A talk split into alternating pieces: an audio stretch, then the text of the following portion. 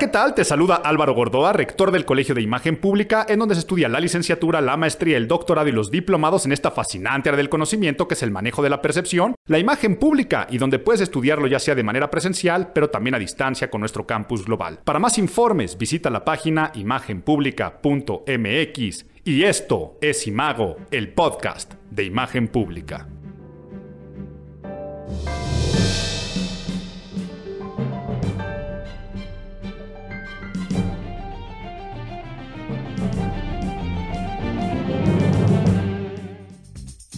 Love is in the air. Everywhere I look around.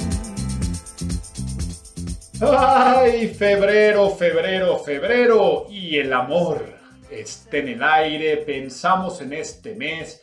Y vemos corazones que se inflan en forma de globo, rosas, peluches, restaurantes pletóricos el 14 de febrero, San Valentín, nuestro cerebro marca el calendario del segundo mes del año en color rojo y el amor está en el aire.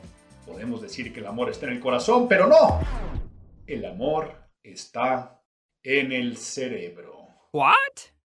Sí, y finalmente dentro del tema de la imagen pública, grandes estudiosos y amantes de las neurociencias, los que nos dedicamos a esto de las neurociencias sociales, sabemos que finalmente el amor es una conjunción de diferentes opioides, de diferentes aminoácidos, de diferentes sustancias que entran en nuestro cerebro y que activan partes más instintivas del mismo. Les cuento que, que en este mes en el Colegio de Imagen Pública para conmemorar el 14 de febrero, así como en otras instituciones, tanto académicas como profesionales, se intercambian paletitas de corazón y cartitas y el Be My Valentine o amigo secreto y ese tipo de cursilerías, pues nosotros claro que nos ponemos nerds en el Colegio de Imagen Pública y si de las ciencias más importantes es las neurociencias, cuando se juntan con la sociología, las neurociencias sociales, decidimos invitar a el doctor Eduardo Calixto, uno de los grandes neurocientíficos que tiene en este país y sobre todo que tiene una divulgación científica muy preciosa, autor de libros de neurociencias pero muy comerciales como el de Un clavado a tu cerebro y por supuesto el de Amor y Desamor en el cerebro, lo invitamos a que nos diera una conferencia de las neurociencias relacionadas con el amor. Y no pretendo por supuesto, hacer un resumen de la misma porque nos habló acerca de cómo las endorfinas, la dopamina, la oxitocina, todas estas hormonas nos hacen reaccionar y fue una conferencia en extremo interesante. Me quedo con, con una estadística que dijo de que los seres humanos en nuestra vida nos vamos a enamorar al menos seis veces. Seis veces te vas a enamorar. Ah, seguro me estás escuchando de, oye, pero pues yo ya tengo pareja desde hace mucho tiempo, estoy casado, estoy casada, este, soy extremadamente fiel. O no, pero sea que sea el caso, de todas formas es imposible alejarnos de este amor, de estos tintes románticos que nos da la vida, de estas interrelaciones personales en las que sentimos esas maripositas y yo me puse a pensar, eso también quiere decir que vamos a sentir el desamor y a desenamorarnos en esa misma cantidad. Y esto no está diciendo de que forzosamente tú te enamores y tengas que caer en una traición o como decía una infidelidad o que te vaya a mover el tapete de más, no, pero vas a sentir y tu cerebro va a reaccionar de esa forma. Y algo bien interesante es que cuando estamos enamorados, yo digo que tendría que ser considerada hasta, hasta motivo de, baja eh, temporal laboral por incapacidad. O sea, tendría que ser considerada incapacidad porque somos incapaces a nivel cerebral de hacer otras cosas. O sea, se siente tan bonito y estamos tan ilusionados y tan exaltados y la vida se convierte en algo tan precioso que nos comportamos como unos reverendos estúpidos. y cuando andamos nublando la razón, activamos mucho más la intuición y nos dejamos llevar con una susceptibilidad donde, claro, el objeto de tu afecto lo pones en un pedestal y por supuesto, pídeme lo que sea, haz lo que, lo que quieras, que somos extremadamente vulnerables. Todo el tiempo nuestra cabeza está pensando en él, en ella, en ella. Y en este sentido, ¿qué pasa cuando esto lo llevamos no solamente al amor romántico? Febrero es un gran mes para pensar en el amor en todas sus facetas y siendo este un podcast de imagen pública, qué mejor momento para ponernos nerds y hablar de las famosas love marks, este tipo de elementos que no te digo más y mejor, vamos a ponernos nerds. Get those nerds! Nerds! Nerds! Gobernamos gracias al amor y no a la bayoneta, decía Joseph Goebbels, ministro de propaganda nazi, al hacer referencia de que, contrario a lo que pensamos al día de hoy que los nazis querían ser temidos, la realidad es que los nazis querían ser amados, claro, por el que era su audiencia clave, ¿no? La estupidez de su concepción de la raza aria y que quien sí pertenecía no los tenía que temer, sino los que los tenía que amar. Por eso decía que gobernaban y llegarían al poder gracias al amor y no a la bayoneta, ¿no? No gracias a las armas, al miedo, sino a meterse en el corazón de la audiencia. Y Joseph Goebbels, ministro de, propaganda, me estoy perdiendo un poco porque no les iba a hablar de él en este concepto de nerds, iba a hablar de las love marks, pero es un gran, un gran contexto. Em, hay que entender qué es la propaganda, ya lo he dicho en otros podcasts, creo que hasta el primer. No, no, no, el primer podcast les tuve que haber dicho en la sección de nerds qué es imagen y qué es percepción, pero en el segundo, sin miedo a equivocarme, seguro mencioné la propaganda, porque también es de las ciencias semilla de la imagen pública y es la acción y el efecto de dar a conocer algo con el fin de ganar adeptos para persuadirlos. Quiere decir conseguir seguidores, fans, adeptos en cualquier tipo de circunstancia para después decirles compra, vota, asiste y el mensaje de la propaganda es quiéreme. Pero de querer amar, ya lo decía José José, eh, como decía que se me está olvidando la canción, casi todos queremos saber, pero pocos sabemos amar cuando el quiéreme se lleva a ámame podemos hablar de este concepto que Kevin Roberts en un libro, iba a decir en un libro muy actual, pero ahora sí me acabo de encontrar de cuándo será Love Marks, el libro de Kevin Roberts, este CEO de Saatchi Saatchi, la agencia de publicidad. Déjenme busco rapidísimo. 2004. Y yo estaba diciendo un libro reciente, se los juro que pienso que fue hace nada cuando leí por primera vez Love Marks y el concepto se puso tan de moda. Y ya 18, ya vamos para 20 años de estar hablando de las Love Marks. Pero bueno, eso ya fue una cuestión meramente personal de pensar que el 2004 fue hace poco. Pero bueno, ¿qué es esto de las Love Marks? Porque se llama el libro de Kevin Roberts. Es este concepto dentro del marketing que dice que hay que reemplazar las marcas, o sea, un brand, llevarlo a un love mark. En este concepto, él dice que la marca le hace falta sustancia, le hace falta jugo, es la palabra que utiliza, y dice que el amor es lo que se necesitaba en ese entonces, 2004, para rescatar a las marcas. Porque él dice que lo que estábamos buscando nada más era la venta y olvidándonos de la lealtad, que es toda esta parte que no solamente te consumo, sino que además te defiendo, ¿no? Como puede ser un, amor en el cual existe el respeto, existe el cariño, existe la tolerancia, que incluso dice que cuando eres una love mark, tus errores son más fácil que te los perdonen, que lo que hace realmente un verdadero amor es que sobresalga a través de ciertos ingredientes. ¿Y cuáles son los ingredientes? Y aquí nos ponemos en la parte de nerds para que puedas sacar eh, la anotación si es que no te quieres leer el libro de Love Marks. Dice que una marca tiene que tener esta parte de, misterio, de sensualidad y de intimidad. Y no confundas las palabras porque el misterio se refiere mucho más al storytelling, a la gran historia que contar, el pasado, el presente y el futuro de las marcas, los sueños, las ilusiones, todo lo que se convierte en un mito. Hemos hablado muchísimo aquí de semiótica, de signos, de símbolos, de iconos, también de iconos, parte para inspirar a las personas. Entonces, el misterio también tiene que ver con la parte de generar expectación y expectativas que se cumplan. La sensualidad, no lo confundas con la seducción.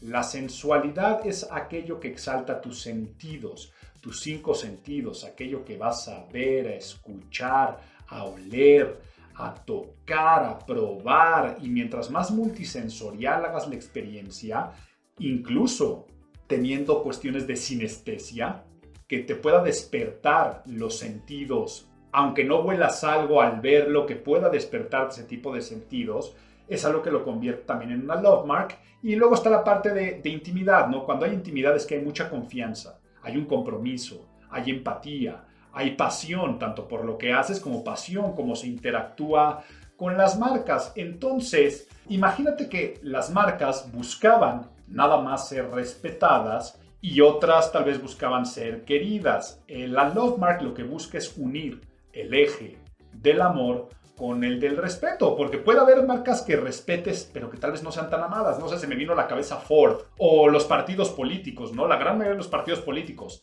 a menos que seas partidario, tú puedes decir, pues vaya, este, como institución el PRI eh, lo respeto, pero al menos que seas priista, difícilmente lo vas a amar. Y luego hay muchas marcas que amas y que pueden ser este, hasta, hasta marcas personales o se me vino a la cabeza las Kardashian, ¿no? Entonces son marcas que, que, pueden generar muchísimos sentimientos, pero que tal vez no generan el respeto. Bueno, yo en mi caso particular, que si analizas el caso, el caso sería extremadamente respetable. Pero ¿a qué voy con esto? Cuando tú amas y respetas, te surge Coca-Cola, te surge Apple. Por supuesto que te surge Disney, porque no pensemos que por ser 2004 cuando se escribe el libro no es que no existieran, ¿no? Las love marks siempre han existido. Incluso me atrevo a decir que el nazismo, para aquellos que se dejaron engañar por esta falacia de una raza superior que debía gobernar el mundo, veían respeto y amor, o sea, veían una love mark dentro, dentro de ese partido político. Pero Híjole, es que ya me puse a hablar de Disney y me tengo que morder la lengua. No, ¿sabes qué? No voy a morder la lengua porque en la sección de abuelito te iba a contar acerca de algunos principios de propaganda, de hecho, de Goebbels, y me iba a meter a una historia de cómo se creó, pero ¿sabes qué? No. Estamos en el, en el mes del amor, terminándolo, estamos en sentido positivo, y qué mejor que hablar de Disney en vez del detestable nazismo. Por lo tanto, abuelito, cuéntame un cuento. ¿Me cuentas un cuento? Pues la historia comienza con este productor, animador, director cinematográfico Walt Disney que crea en los 30 a este ratoncito, en los 20, ¿no? Ya porque en los 30 hace su primer largometraje con Blancanieves y que le pega y crece, ¿no? Y él piensa que se va a dedicar a ser un cineasta pero explota después la Segunda Guerra Mundial, el gobierno le pide que haga, miren, que mejor eh, explicado aquí, ya que hablamos de propaganda, animaciones de propaganda en contra del eje. Es más, búsquenlas, ¿eh? Un día pongan en, en YouTube Disney y pongan nazismo y contra el eje del mar. Hay una del pato Donald luchando, también pidiendo impuestos. Bueno, me estoy perdiendo, como siempre me pasa pero estábamos en la historia de, este personaje que entonces el gobierno le pide eh, este tipo de películas, pero se va prácticamente a la quiebra. Le empieza a ir muy mal a su producción y dice de dónde voy a sacar más dinero. Y él tenía esta ilusión de hacer un parque al lado de sus estudios enfocado para familiares y gente de la comunidad, con un lago y que iba a ser el mundo de Mickey, eh, porque creo que algo así se iba a llamar y no, iba a tener grandes atracciones ni nada de eso, era de dónde puedo sacar un poquito o un poco más de dinero. Pues se le empieza a salir de las manos su idea o más bien le empieza a escalar, empieza a soñar en grande, se da cuenta que no cabe donde están, se van ahí al, condado de Anaheim, en, el, en el Orange County, y la historia termina en vamos a hacer un parque de diversiones con una temática particular. Esa historia, que termina siendo Disneyland, empieza a generar, yo creo que de el siglo pasado y de la época contemporánea, la gran Love Mark que después cambió al mundo en cómo nos íbamos a manejar a nivel imagen pública, mercadológico, recursos humanos, comunicación organizacional, el resto de las empresas. Les digo que estaba quebrado, entonces necesitaba financiamiento para poder hacer su proyecto. Dentro del financiamiento lo encuentra en la televisión, en la recientemente creada ABC, la, la ABC, la televisora, pero la ABC le dice, ok, yo le meto lana, pero en contraparte, tú tienes que hacer un programa, el programa Disneylandia, ¿no? Disneyland. De hecho, el programa se llama antes que el parque. El parque no se iba a llamar Disneylandia. Entonces dice, vale, entro, te va esta serie con capítulos, caricaturas, algunos documentales de animales, pero él aprovecha y antes de que existiera el parque, empieza a crear el mundo.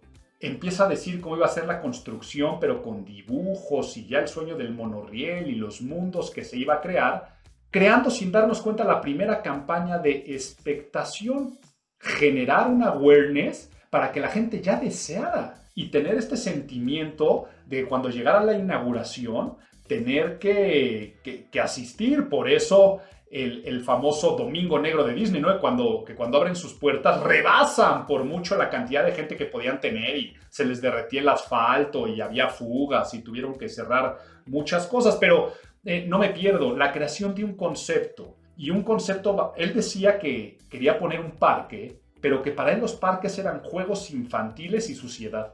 Y que un parque también tenía que tener atracción para adultos. Y no estoy hablando todavía de parque de atracciones. Es cuando quería su pequeño parque ahí en, en Burbank, California, que tenía que ser también atractivo para adultos y extremadamente limpio. Entonces, cuando ya viene el parque, él empieza a pensar en la experiencia de ilusión no solamente del niño, sino también del confort y experiencia del adulto. Y para la parte de limpieza, empieza a crear procesos, protocolos como la regla de los 10 pasos, que cada 10 pasos tenía que haber un bote de basura o los escuadrones especiales de limpieza para cada cosa, pero que la limpieza también se tenía que llevar al trato, al servicio. Esa higiene tenía que, que compartirse con una sonrisa, él decía que no podía haber higiene con, con vello facial, entonces que la cara la tenías que tener limpia, que no podía haber higiene con tatuajes, que no podía haber higiene con el pelo largo en hombres, que no podía eh, haber higiene en uniformes descuidados. Y como él estaba muy metido en la producción, empieza a utilizar también un lenguaje teatral y cinematográfico, empieza a hablar de sets, a los empleados les empieza a hablar el cast, ¿no? Los miembros de, de un ensamble, para decirlo de alguna forma. Entonces, sin darse cuenta fue el precursor de los manuales de normas de conducta y apariencia, que cualquier empresa grande con ciertos estatutos o estándares y políticas, pues tiene sus normas de vestuario y de comportamiento.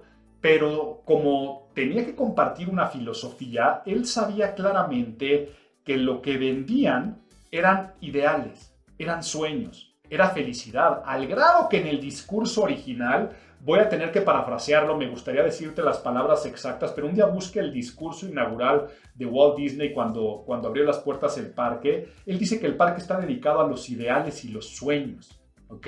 Está dedicado a los ideales y los sueños. Pero ¿cómo hacerle para que todos los colaboradores, los miembros del cast, siguieran la misma filosofía? Entonces creó una escuela, la Disney University.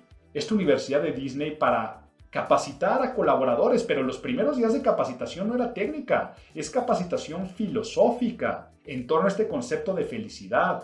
Y se les dice este, los, los basics, ¿no? Disney Basics. Y uno de ellos es, yo proyecto una imagen de energía, positivismo y entusiasmo. Sonríe, estás en Disney.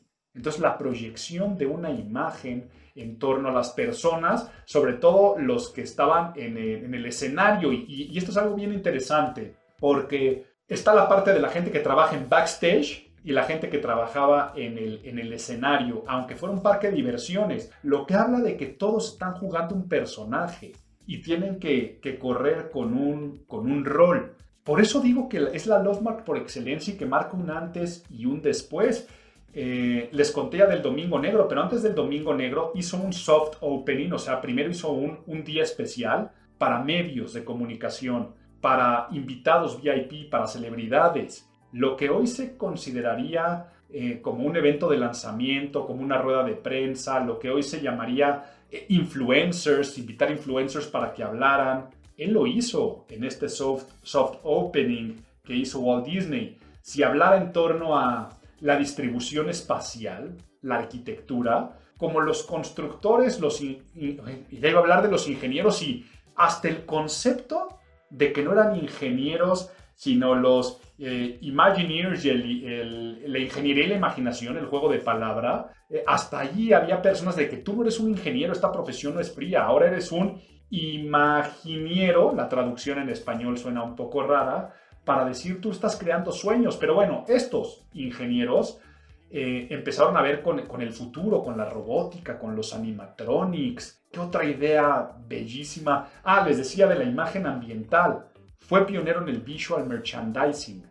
¿Dónde poner qué cosas para fomentar la venta? Se daba cuenta que en Main Street, la calle principal, si se ponían artículos de souvenirs de entrada del lado derecho, se vendían más. O sea, me refiero a orejas, este, cualquier cosa, comida, era mucho más fácil que la gente lo llevara porque tiene tendencia a caminar para la derecha. Ya que dije comida, el olor. Fue también pionero en marketing sensorial. Vean lo que decía de las love marks que tenía que ser sensual, eh, de despertar los, los sentimientos. Él decía que Disney tenía que oler infancia y para él la infancia olía a pata de pavo y a palomitas porque así olía el cine, así olía el circo y pata de pavo, el Thanksgiving, la familia. Entonces pidió que se prepararan este tipo de alimentos y que los ductos de ventilación corrieran a esa, a esa Main Street. Y si hablamos ya del visual merchandising, tal vez cuando los, eh, iba a decir los piratas del Caribe o la, este, ay, la de los troncos esta que, del sur, que por cierto, aquí cuento la historia esta del sur, ay, no puede ser que se, se me va a olvidar, ahorita se me vendrá a la mente Splash Mountain, correcto, el Splash Mountain. Eh, ya, ya había muerto, ¿no? Este, Walt Disney, inclusive yo creo que Roy, su hermano, quien fue el sucesor y que no creía tanto al principio, es de los que no quería soltar nada al principio, creo que habían muerto cuando se crean Piratas del Caribe y, este, que, que, son juegos más acuáticos. ¿Por qué estoy contando esto? Porque él sabía que si afuera vendían ponchos, o sea, impermeables, la gente lo iba a comprar e iba a pagar un precio mayor. Entonces, eso finalmente es visual merchandising, o el hecho de que para salir del juego tuvieras que atravesar por un lugar de souvenirs y que si eran los piratas del Caribe de piratas, también fueron pioneros. Y aquí hablo en plural porque pues les digo que Walt Disney ya estaba muerto para entonces. Pero ¿qué sigue haciendo el Splash Mountain? Ah, cambia el tiempo. Splash Mountain está, está basado en Canción del Sur y estos osos sureños y el estereotipo de la esclavitud y los campos de algodón y antes de la, de la guerra civil, ¿no? Por supuesto, Disney ya cerró ese juego, nada más lo están remodelando y ahora se va a tratar de la princesa y el sapo. Esta princesa que tiene también un gran sentimiento de representación, ¿no? De que, de, que la princesa Triana tenga su propio, su propio juego, pero así yo podría seguirles. Les dije, abuelito, cuéntame un cuento. Abuelito, tu cuento está ya muy extenso, pero hasta el precio. Él al principio decía que la gente tenía que pagar un dólar por entrar pero luego también tenía que pagar por cada juego. Y eso podría sonar en esa época como muy este, ventajoso. Y ya te estoy pagando para entrar al parque y además voy a pagar para el juego. O mejor que sea de acceso gratuito y el juego. O me cobras un acceso y tengo los juegos. Así era todo antes. Y él dijo, no, ahí va. Un dólar para entrar más quién sabe cuántos centavos por juego. Y se daba cuenta que la gente lo pagaba sin chistar. Porque estaba nublando la razón. Entonces le subía un poco más el precio de acuerdo a afluencia. Luego creó el sistema de boletajes A, B, C, D y E. El AT incluye pocos juegos, el B tanto, pero lo iba haciendo aspiracional. Yo tengo el pase E y se empezó a convertir, creó, una, creó hasta el Club 33. El único lugar donde te iban a vender alcohol y que tenías que ser miembro y pagar una membresía. Creo que hasta la fecha sigue existiendo el Club 33 y nada más hay algo así como 500 personas en el mundo y son, todos son celebridades que pertenecen al Club 33 adentro, adentro del parque. Pero eh, empieza, tú, date cuenta cómo han sido los incrementos. ¿Cuánto te costaba entrar a Disney en los 80, en los 90? Al día de hoy. Luego le meten las cuestiones de el Fast Pass para saltarte la fila. Era gratuito, pero dicen, la gente está dispuesta a pagar por el Fast Pass, lo convierten en el Genie Pass y son una máquina de hacer negocio, pero que se le respeta y que se le ama y que toda la gente que se queja, híjole, es un viaje carísimo, sí, pero es una meca del turismo mundial y la gente lo paga feliz. Y el consumo adentro de lo que te compres es carísimo, pero al corazón le crea sentido. Se pone a pelear una identidad objetiva contra una identidad emocional. Y te lo repito, identidad objetiva, parque de diversiones. Identidad objetiva, unas palomitas.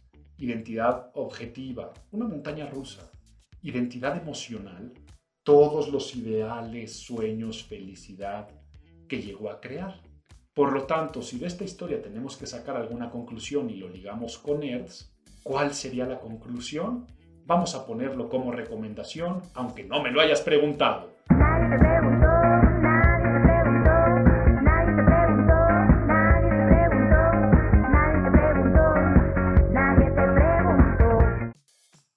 Bueno, les decía que el resumen es identidad objetiva contra identidad emocional. Imagínate que tú vendes agua embotellada, H2O, incolora, insabora, inolora. Así es la fórmula, no puedes cambiarla. Agua es agua.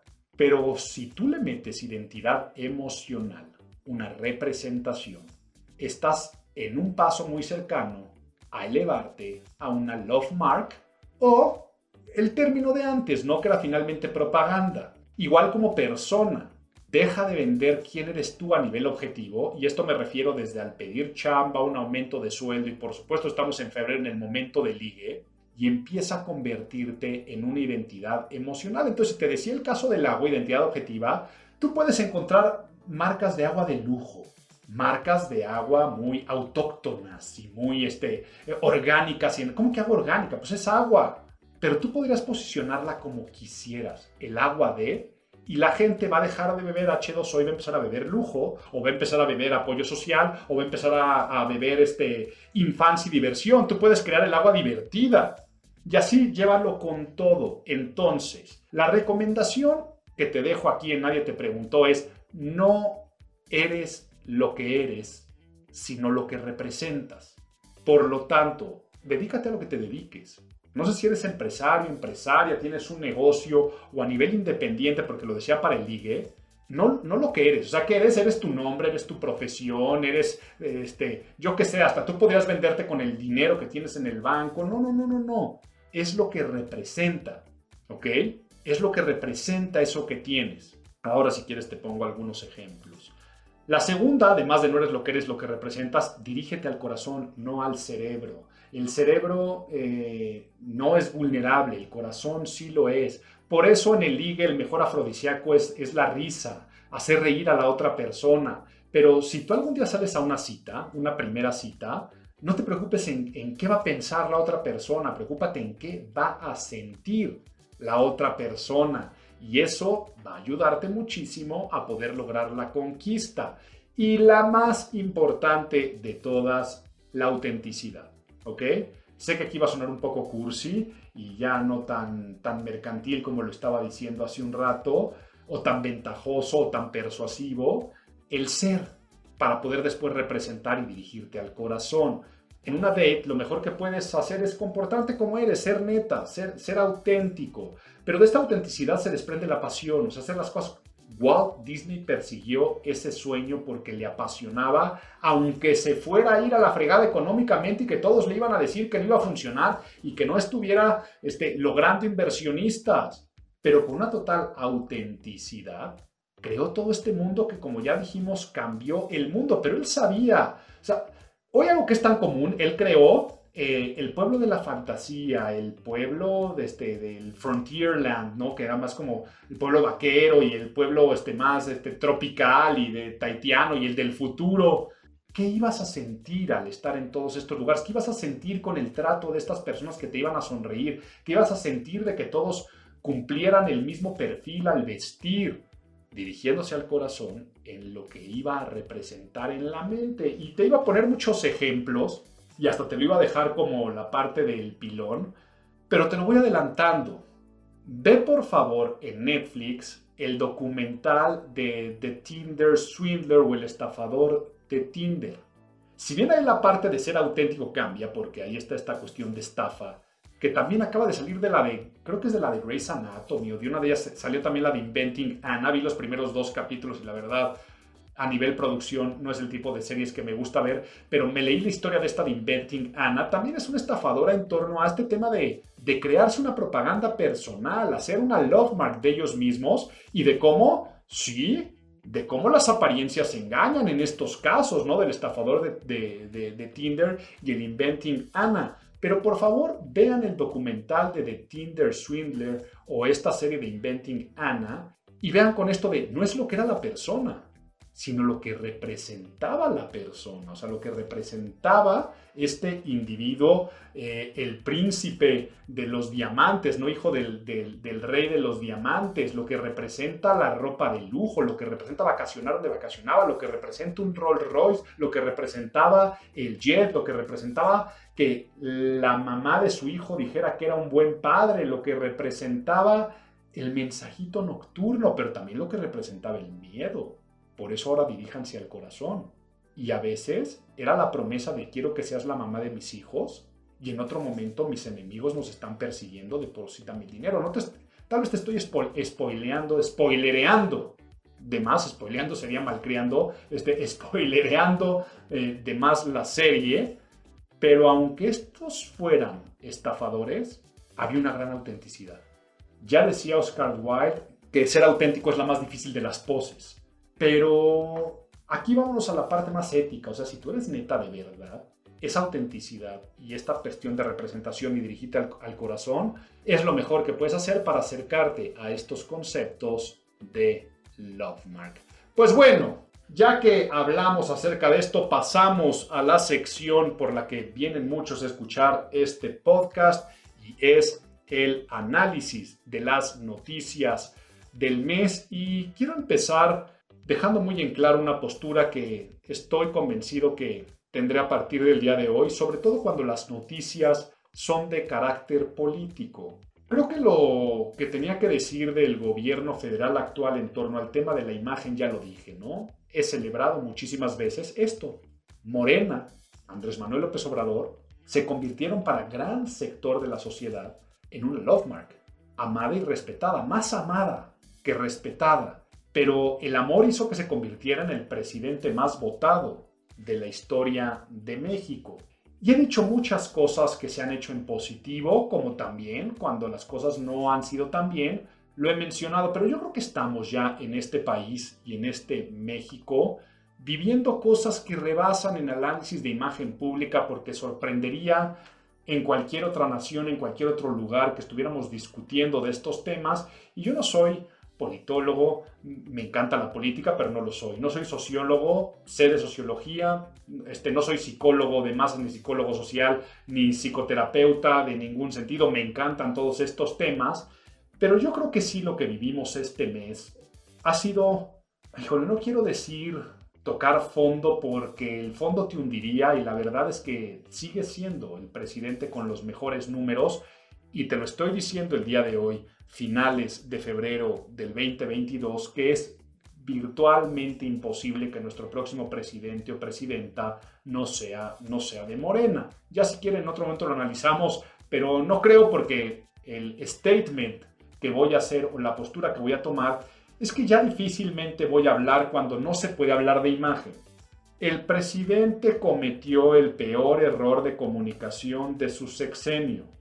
El mal manejo del caso de la casa Gris, esta casa en Houston, en, el condado de Conroe, donde vivió su hijo con su esposa, donde están estos conflictos de intereses, no solamente fue que saliera la noticia, sino cómo se reacciona contra la prensa, ¿no? Sabemos aquí, quien no lo sepa porque es de otro país, cómo exhibe a Loret de Mola, cómo utiliza el SAT, los datos personales que son privados los hace públicos, cómo se va también contra Carmen Aristegui, contra otros periodistas, incluso periodistas haciendo manifestaciones por el asesinato de periodistas toman esto ya como una causa, el levantamiento en redes sociales de gran parte de la población, pero después querer apagar el fuego y soplarle y hacer el incendio que hicieron, porque cuando sale el presidente a decir esto y luego dice que su hijo no es conflicto de intereses porque él trabaja para otra empresa, pero ahora en barra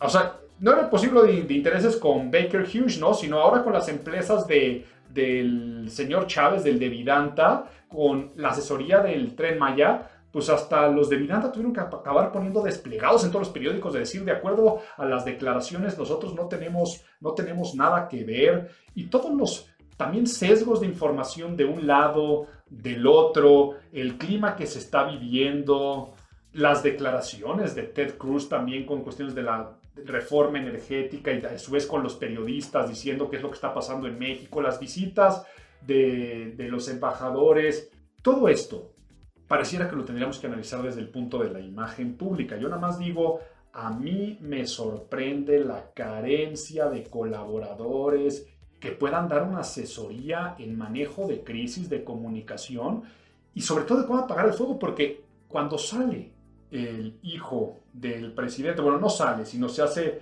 esta declaración directa diciendo que, que él trabaja para esta otra empresa, pues todos los medios de comunicación voltearon a ver la página de internet de esta empresa, de a qué se dedicaban, qué construían.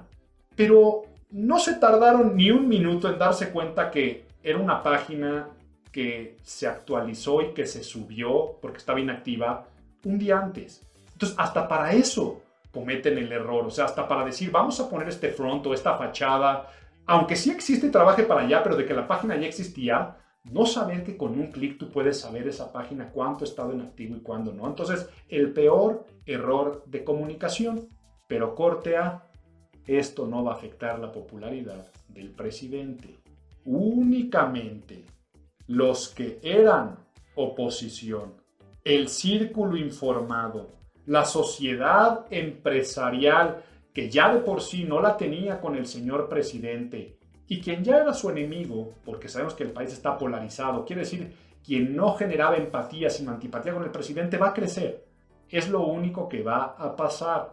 Difícilmente esto se verá en reflejos en popularidad y por eso es que yo creo que ya no podemos hablar de temas de imagen en un país como el nuestro, donde una love mark está por un lado tan grande en sus temas de amor, pero por el otro lado tan grande en temas de odio, donde la razón ahora sí está tan, tan, tan nublada que no se puede ver una causa y un efecto. Quiere decir, esta causa va a provocar este efecto porque es realmente surrealista lo que estamos viviendo a nivel percepción, comunicación en este, en este país. O sea, un presidente que de esa forma se salta la ley y vienen así, a ver, se violaron todos estos artículos con lo de Loret de Mola y no pasa nada.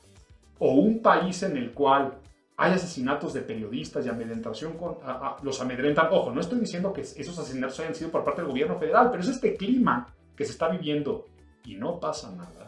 Entonces yo creo que por eso quería empezar haciendo este statement de cuando sean temas de política, hablaría como de los casos de Palazuelos. Es más, ahí sí hay un tema de imagen pública, ¿no? Para quien no sepa o que no escuchen de este país, el actor y empresario Roberto Palazuelos, con una gran imagen pública y también muy conocido en el estado por el que se postula, Quintana Roo, donde está Cancún, y esto pongo en contexto a quien no sea mexicano, se postula por Movimiento Ciudadano, un partido político que está creciendo muy bien y que ha hecho un buen branding. Si hablamos de temas de Love Mark, se están acercando, todos recordaremos lo que hace un buen jingle, ¿no? De Movimiento Naranja, pero también tener unos buenos nombres, ¿no? O sea, todo lo que hizo el actual gobernador de Nuevo León, Samuel García, y una marca tan creada como Luis Donaldo Colosio, ahora con el hijo Luis Donaldo Colosio Jr., como alcalde en Monterrey. O sea, es un partido que está haciendo bien las cosas y que tiene futuro. Pues Palazuelos, digamos que se adelanta, se registra como candidato y las encuestas lo ven muy favorecedor, pero sale una entrevista vieja con Jordi Rosado, donde declara que en un intento de asalto mató a dos de estos delincuentes, ¿no? Un candidato diciendo que mató a dos personas. Se genera un escándalo y la historia termina en que finalmente lo quitan de candidato. La historia se sigue escribiendo, quién sabe qué pasará. Ahora están viendo si hasta personas de Morena van y ahora abanderan al movimiento ciudadano, pero ¿a qué voy con esto? Creo que eso bien manejado podría haber sido una buena historia que contar, un buen storytelling que si bien recuerdan cuando vimos el tema de las love marks, les decía que el primer ingrediente era esto del misterio y que no confundieran misterio con, con otro tipo de suspenso, sino esta producción de emociones. A ver, en un país donde el principal problema es la delincuencia, donde la policía no hace nada en contra de las personas que cometen crímenes, en un país donde tristemente se celebra cada vez que se viraliza un video de cuando agarran a golpes a unos ladrones en un transporte público y la gente dice, yes, yo no creo que la declaración de en un intento de asalto mate a dos delincuentes en un clima como el de México y el de Quintana Roo sea del todo desafortunada y además es auténtico. O sea, algo que tiene Roberto Palazuelos era lo otro que mencionamos de cómo le hago para construirme en una love mark. El último punto dijimos la autenticidad. Pues es la neta, es la verdad. Y eso fue lo que pasó. Y entonces a mucha gente le cae mal el diamante negro, pero de que es auténtico, es auténtico y le importa muy poco lo que la gente va a pensar y se preocupa mucho por lo que la gente va, va a sentir. Entonces, no era del todo una mala elección. Ahora, para proteger a la marca partido político, puedo entender lo que no era lo más favorable, pero ahí puedes separar partido de candidato sin ningún problema. O sea, Movimiento Ciudadano tuvo que habérsela jugado haciendo una campaña centrada en el hombre y no en el partido. Incluso hasta muchos partidistas y partidarios podrían haber estado en contra. Y eso hubiera generado más noticia nacional y más awareness de que estaba como candidato. O sea, si estos personajes, como decía Luis Donaldo Colosio Jr. o Samuel García, decían, nosotros estamos en contra de que Palazuelo sea, se hace noticia nacional y, hay, se habla más del caso. Entonces, si hablo de política, hablaré como esto que acabo de analizar y que fue muy prudente porque todo esto también sucedió en febrero o temas de tinte político como la boda de Elba, Esther Gordillo, Love is in the air, el amor está en el aire y seguramente te llegaron memes, videos de esta boda de Elba Esther Gordillo, pero aquí nos vamos a dar cuenta de cómo cuando la marca personal en este caso es todo menos amada, cómo vienen los ataques. Porque aquí me voy a poner totalmente racional. En estas épocas donde luchamos tanto por la equidad de género, por la libertad, por la cultura en torno a lo que es eh, impropio, incorrecto. Vivimos en la época de la cultura de la cancelación, o sea, tienes que andar con pincitas porque no puedes hacer nada. Analicemos un trasfondo bien interesante de la boda del Bester Gordillo. La gente se burla de su edad, la diferencia de edad entre novio y novia, ella siendo mucho mayor. La gente se burla de su físico, la gente se burla de su baile, la gente se burla, pero no estamos en la época del respeto, del vive y deja vivir, de la no discriminación. Y yo creo que dentro de las formas de discriminación que se viven y por lo tanto eh, la mujer aquí en México, se acepta siempre que un hombre mayor provoque este, hasta envidia, ¿no? Por andar con una mujer joven, el viejo que deja a la mujer por una chavita y hasta eso no se castiga tanto. Pero nunca se ve bien que una mujer madura se case con un hombre menor. Y ahora si a esto le sumas que es el caso del Vester Gordillo, pues entonces los comentarios que se hacen al respecto en la boda sí fueron de la risa, pero también a lo injurioso, a lo lastimoso, a lo irrespetuoso, a lo políticamente incorrecto, pero resulta que sí se permite porque es el Bester Gordillo. Eso está bien interesante a nivel social. Interesantísimo. ¿Por qué las organizaciones feministas? ¿Por qué los defensores de los derechos humanos?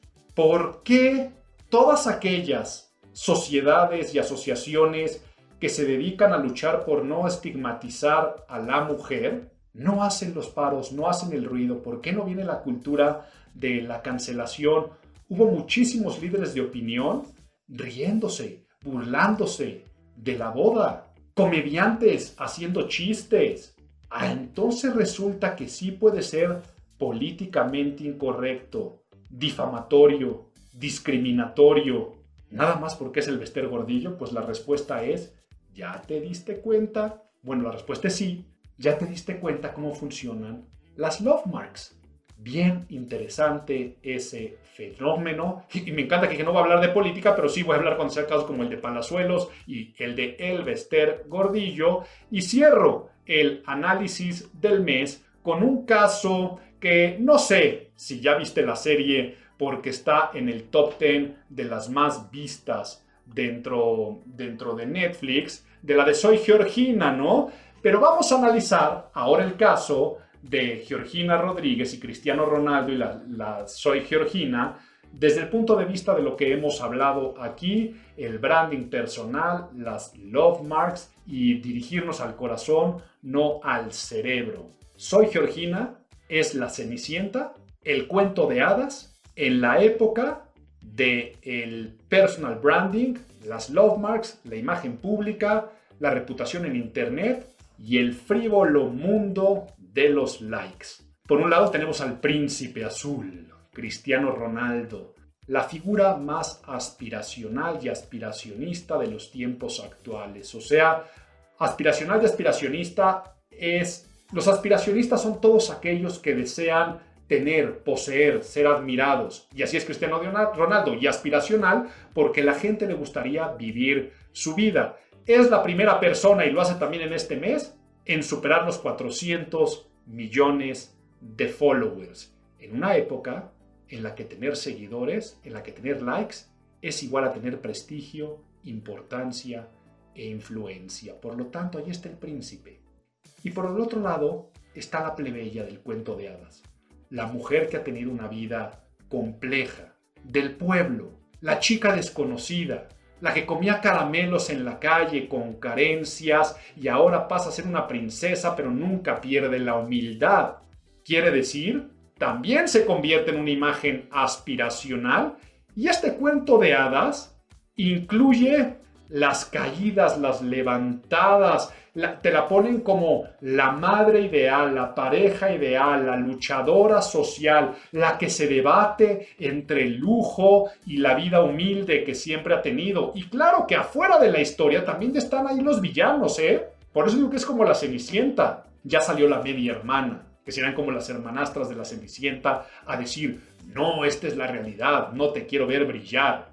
Ya salió por ahí un tío que podría ser ahí este, la, la madrastra, queriendo opacarla y hasta la misma opinión pública, un sector de la sociedad criticándola. Y esos son los villanos de esta historia. La imagen pública, ya que hablamos de propaganda personal y en el social media, lo que vende son estas aspiraciones, lo que la gente desea.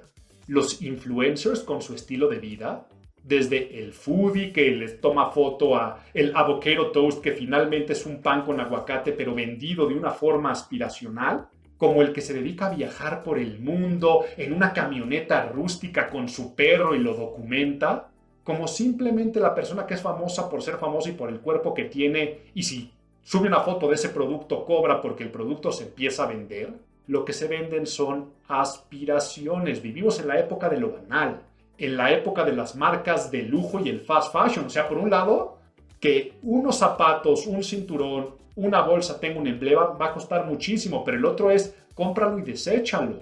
El mensaje de que tu valor como persona al día de hoy es equivalente a lo que tienes, lo que vistes, el número de followers que tiene y de likes en tus redes sociales es una realidad.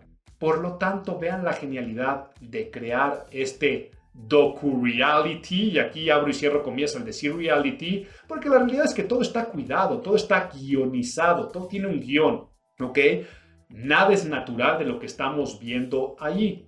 Lo que estamos viendo es la creación de una nueva marca, una nueva love mark de una mujer ideal, idealista, aspiracional, aspiracionista, que ahora se pone, si bien no al nivel del príncipe, si se convierte en esta pareja que es el fin de la historia al parecer, aunque sabemos que es el principio, de la Cenicienta, ¿no? Ya cuando desde el castillo se despide.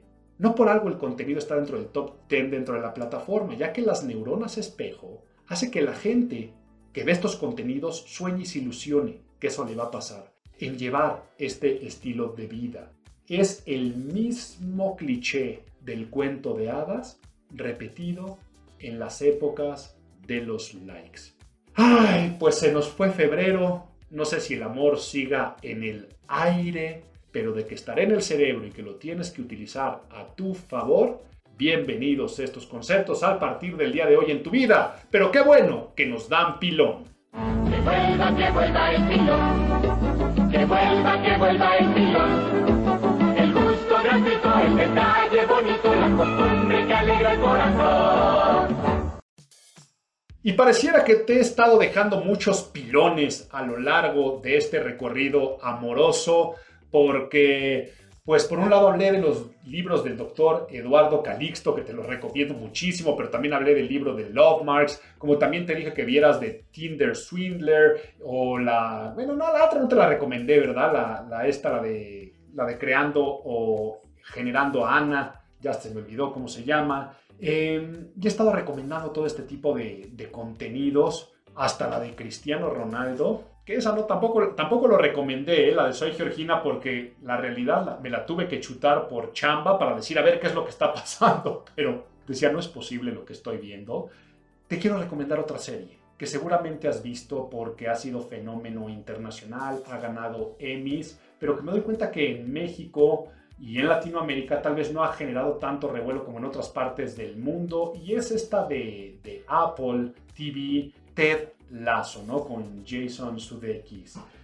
Vela es una comedia ligera, te, te abre a la vida, pero hablamos de esta autenticidad, o sea, me encanta analizarla como consultor en imagen pública y analizarla desde el punto de vista de las love marks y analizarla desde el punto de vista desde la propaganda personal porque habla de esta autenticidad y de hacer las cosas con pasión y de cómo cuando este mensaje de la propaganda, que era quiéreme, se eleva al concepto de ámame, es imposible no amar a este personaje, pero si ya te metes no como espectador, sino en la trama, cómo hasta sus enemigos, sus detractores, sus rivales, empiezan a cambiar el trato en torno a esta autenticidad.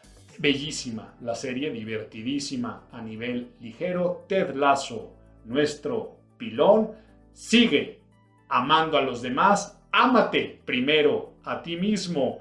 Y te deseo que aunque haya terminado el mes del amor y la amistad, ese globo en forma de corazón no se ponche. Se sigue inflando, inflando, inflando y te haga volar porque estoy convencido que el motor para que todas las cosas se realicen en esta vida, dime cursi, dime romántico, es el amor. Lo decían los Beatles en muchas de sus canciones, una de ellas The End, pero al final el amor que tú recibas, el amor que te lleves, es equivalente al amor que hayas hecho y también dijeron, all you need is love. Que tengas un excelente marzo.